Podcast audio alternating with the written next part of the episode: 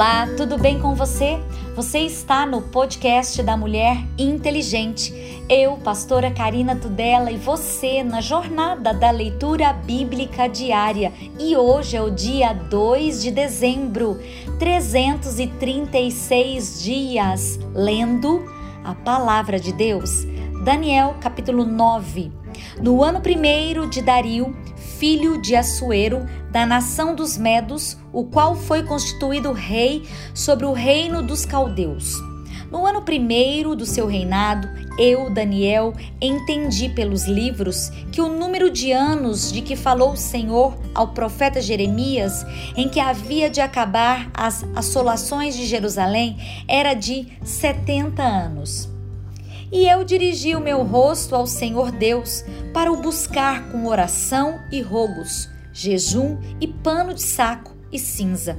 E orei ao Senhor meu Deus e confessei e disse: Ah, Senhor, Deus grande e tremendo, que guardas o conserto e a misericórdia para com os que te amam e guardam os teus mandamentos.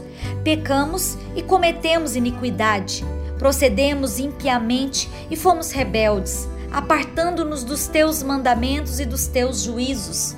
E não demos ouvidos aos teus servos, os profetas, que em teu nome falaram aos nossos reis, nossos príncipes, nossos pais, como também a todo o povo da terra. A ti, ó Senhor, pertence a justiça, mas a nós a confusão do rosto como se vê nesse dia aos homens de Judá, aos, aos moradores de Jerusalém e a todo Israel, os que de perto e os de longe, em todas as terras, por onde os tens lançado, por causa da sua prevaricação, com que prevaricaram contra ti. Ó Senhor, a nós pertence a confusão do rosto, aos nossos reis, aos nossos príncipes, aos nossos pais, porque pecamos contra ti. Ao Senhor nosso Deus pertence a misericórdia e o perdão, pois nos rebelamos contra ele e não obedecemos à voz do Senhor o nosso Deus para andarmos das suas leis e nos deu pela mão dos seus servos os profetas. Sim, todo Israel transgrediu a tua lei, desviando-se para não obedecer a tua voz. Por isso, a maldição, o juramento que está escrito na lei de Moisés, servo de Deus, se derramou sobre nós, porque pecamos contra ele. E ele confirmou a sua palavra que falou contra nós e contra os nossos juízes que nos julgavam, trazendo sobre nós um grande mal porquanto nunca debaixo de todo o céu aconteceu como em Jerusalém. Como está escrito na lei de Moisés, todo aquele mal nos sobreveio. Apesar disso, não suplicamos a face do Senhor, nosso Deus, para nos convertermos das nossas iniquidades e para nos aplicarmos à tua verdade. Por isso, o Senhor vigiou sobre o mal e o trouxe sobre nós, porque justo é o Senhor nosso Deus em todas as suas obras que fez, pois não obedecemos a sua voz. Na verdade, ó Senhor nosso Deus, que tiraste o teu povo da terra do Egito, com mão poderosa, ganhastes para ti um nome, como se vê nesse dia, pecamos e procedemos impiamente. Ó Senhor, segundo todas as tuas justiças, aparta-se a tua ira e o teu furor da tua cidade, de Jerusalém, do teu santo monte, porquanto por causa dos nossos pecados e por causa das iniquidades dos nossos pais, tornou-se Jerusalém, o teu povo, um opróbrio para todos os que estão em redor de nós. Agora, pois, ó Deus, nosso, ouve a oração do teu servo e as suas súplicas sobre o teu santuário assolado. Faze resplandecer o teu rosto por amor do Senhor. Inclina, ó Deus meu, os teus ouvidos e ouve. Abre os teus olhos e olha para a nossa desolação e para a cidade que é chamada pelo teu nome, porque não lançamos as nossas súplicas perante a tua face, fiamos em nossas justiças, mas em todas muitas misericórdias. Ó Senhor, ouve.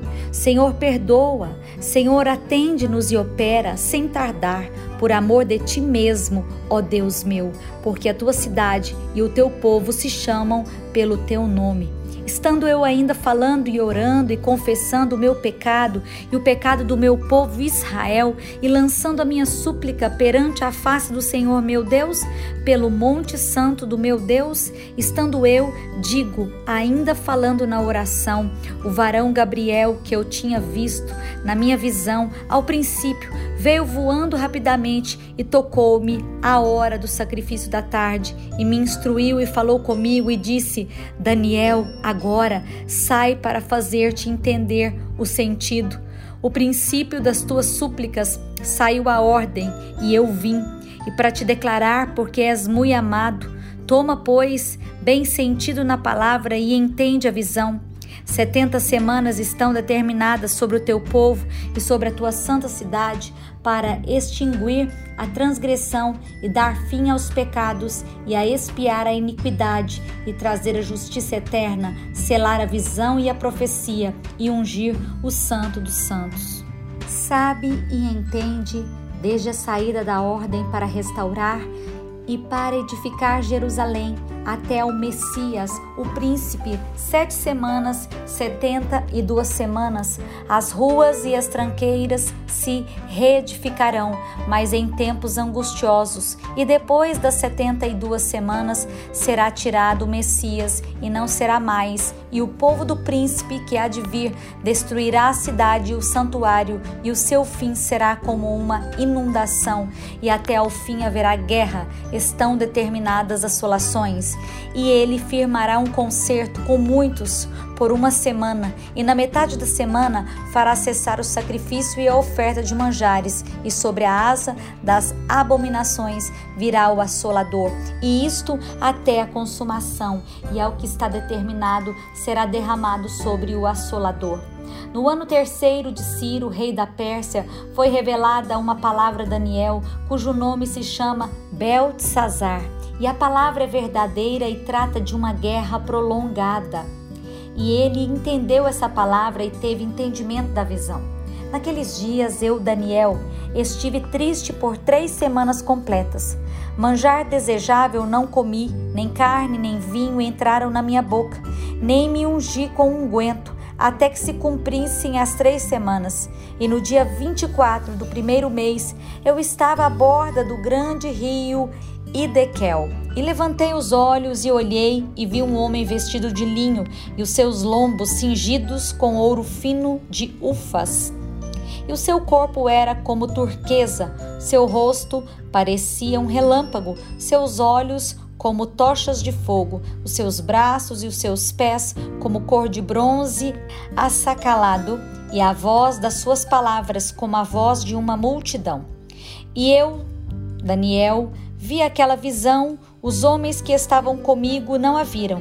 Não obstante, caiu sobre eles um grande temor e fugiram, escondendo-se. Fiquei, pois, eu só e vi esta grande visão, e não ficou força em mim. Transmudou-se em mim a minha formosura em desmaio e não retive força alguma. Contudo, ouvi a voz das suas palavras e, ouvindo a voz das suas palavras, eu caí com meu rosto em terra, profundamente adormecido. E eis que uma mão me tocou e fez-me e movesse sobre os meus joelhos e sobre as palmas das minhas mãos. E me disse: Daniel, homem muito desejado, está atento às palavras que eu vou dizer e levanta-te sobre os teus pés, porque eis que eu te sou enviado. E falando ele comigo esta palavra, eu estava tremendo. Então me disse: Não temas, Daniel, porque desde o primeiro dia em que aplicastes o teu coração a compreender e a humilhar-te perante o teu Deus, são ouvidas as tuas palavras. Eu vim por causa das tuas palavras. Mas o príncipe do reino da Pérsia se pôs defronte de mim vinte e um dias, e eis que Miguel, um dos primeiros príncipes, veio para ajudar-me, e eu fiquei ali com os reis da Pérsia. Agora vim para fazer-te entender o que há de acontecer ao teu povo nos derradeiros dias, porque a visão é ainda para muitos dias. E falando ele comigo estas palavras, abaixei-me o meu rosto e emudeci. E eis que uma, como semelhança dos filhos dos homens, me tocou os lábios. Então abri a minha boca e falei e disse àquele que estava adiante de mim: Senhor meu, por causa da visão, sobrevieram-me dores e não me ficou força alguma. Como, pois, pode o servo deste meu senhor falar? Com aquele meu senhor? Porque quanto a mim, desde agora não resta força em mim e não ficou em mim fôlego. E uma, como semelhança de um homem, me tocou outra vez e me confortou. E disse: Não temas, homem muito desejado, paz seja contigo. Anima-te, sim, anima-te. E falando ele comigo, esforcei-me e disse: Fala, meu Senhor, por que me confortastes? E disse: Sabes por que eu vim a ti? Eu tornarei a pelejar contra o príncipe dos persas, e saindo eu, eis que virá o príncipe da Grécia. Mas eu te declararei o que está escrito na escritura da verdade, e ninguém há que se esforce comigo contra aqueles, a não ser Miguel, o vosso príncipe.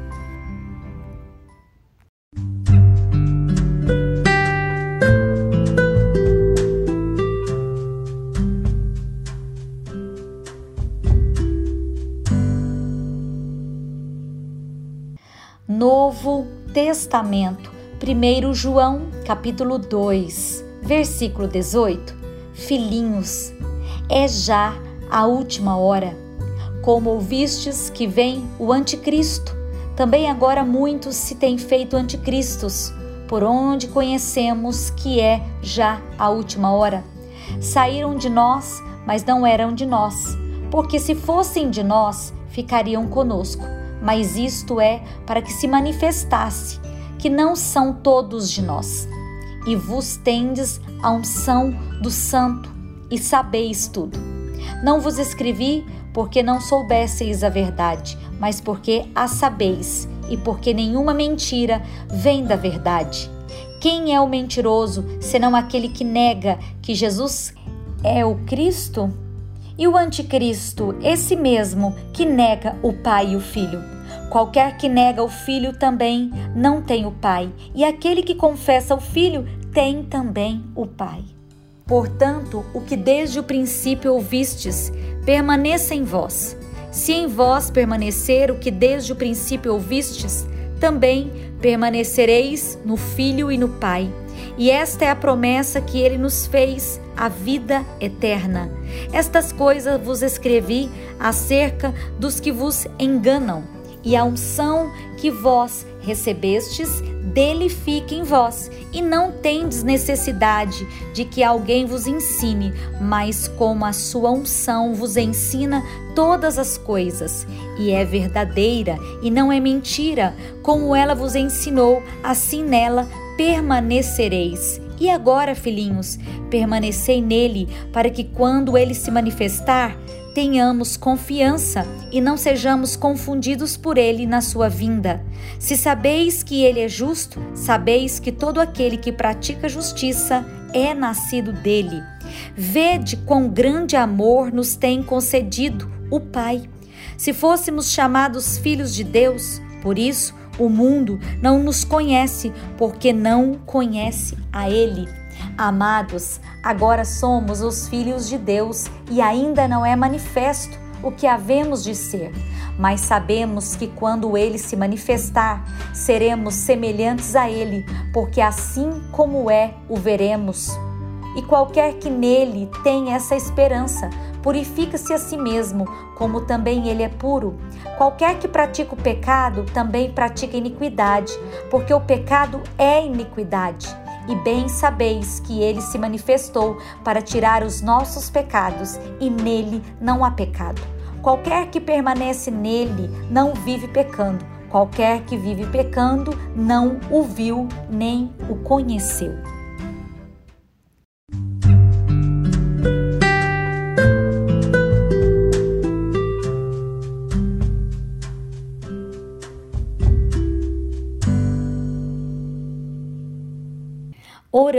Salmos, Salmo 121. Elevo os olhos para os montes, de onde me virá o socorro? O meu socorro vem do Senhor, que fez o céu e a terra. Não deixará vacilar o teu pé, aquele que te guarda não tosquenejará. Eis que não tosquenejará, nem dormirá o guarda de Israel. O Senhor é quem te guarda o Senhor é a tua sombra à tua direita. O sol não te molestará de dia, nem a lua de noite. O Senhor te guardará de todo mal. Ele guardará a tua alma. O Senhor guardará a tua entrada e a tua saída desde agora e para sempre. Provérbios capítulo 28, versículo 27. O que dá ao pobre não terá necessidade, mas o que esconde os olhos terá muitas maldições. Quando os ímpios sobem, os homens se escondem, mas quando eles perecem, os justos se multiplicam.